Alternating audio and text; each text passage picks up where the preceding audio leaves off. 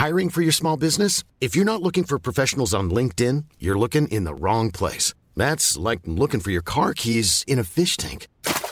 LinkedIn helps you hire professionals you can't find anywhere else, even those who aren't actively searching for a new job but might be open to the perfect role. In a given month, over 70% of LinkedIn users don't even visit other leading job sites. So start looking in the right place. With LinkedIn, you can hire professionals like a professional. Post your free job on linkedin.com slash people today.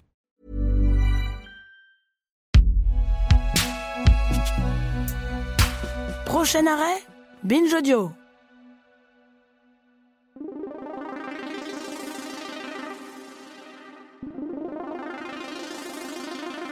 Salut, c'est encore Victoire Tuaillon, l'autrice du cœur sur la table.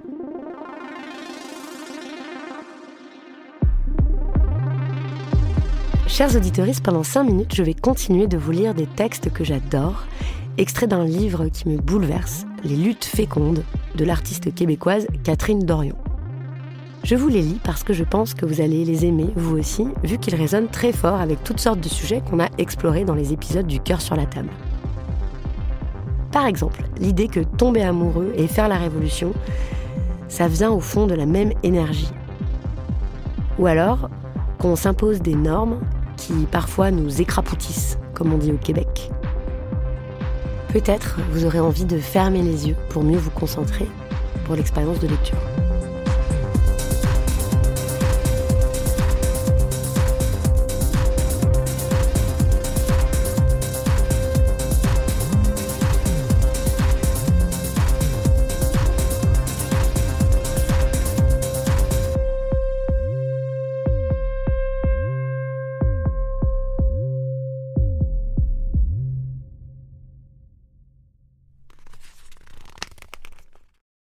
Veux-tu être à moi?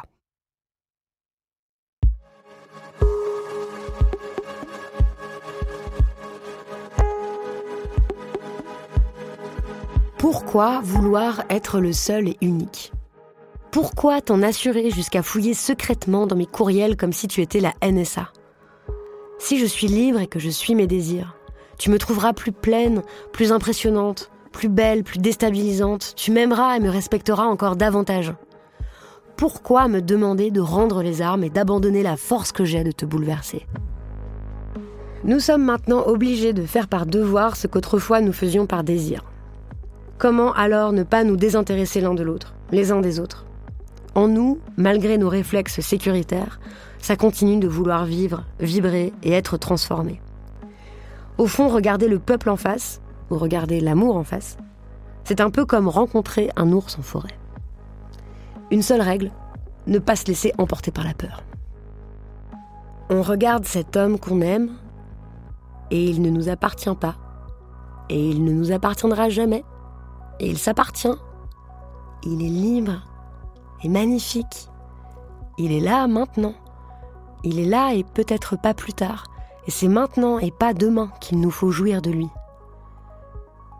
Il n'est pas un meuble dans le salon de notre vie organisée. Il n'est pas un atout dans notre partie. Il n'est pas quelque chose qu'il faille arrêter, installer quelque part comme un animal empaillé.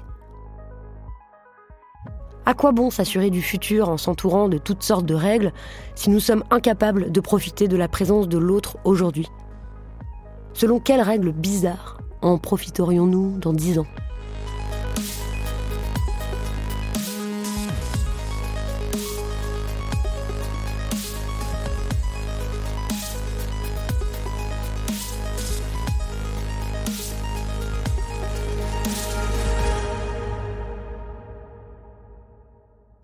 Un tout petit peu plus loin, il y a un passage. Voilà.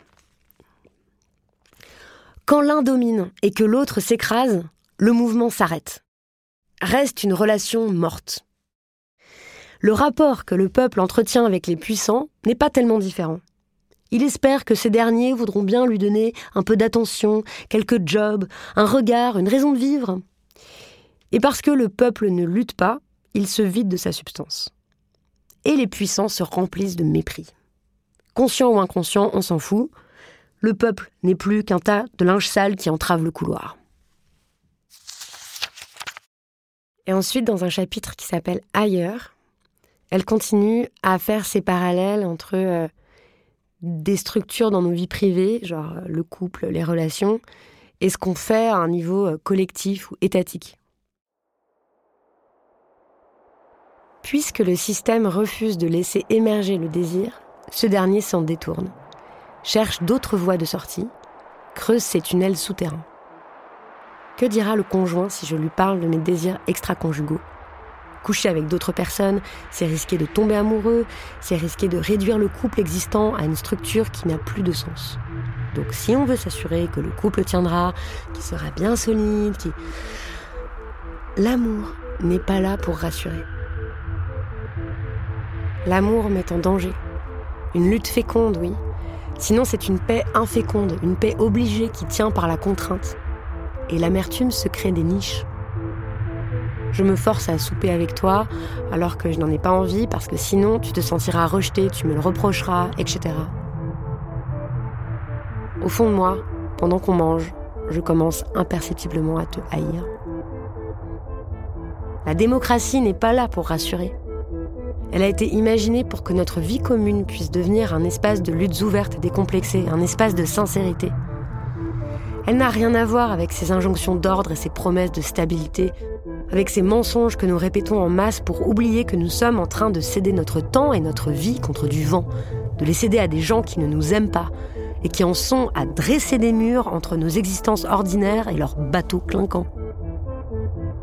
Et puisque nous n'osons pas poser de gestes de rupture, la relation devient rance. Comme une tribu de punaises, l'amertume envahit l'appartement.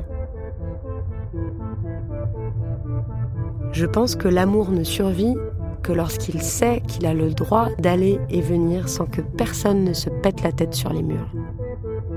Et que pour avoir une chance de s'étendre sur nos corps, il doit être libre. Sinon, il va voir ailleurs s'il y est. Et il y est.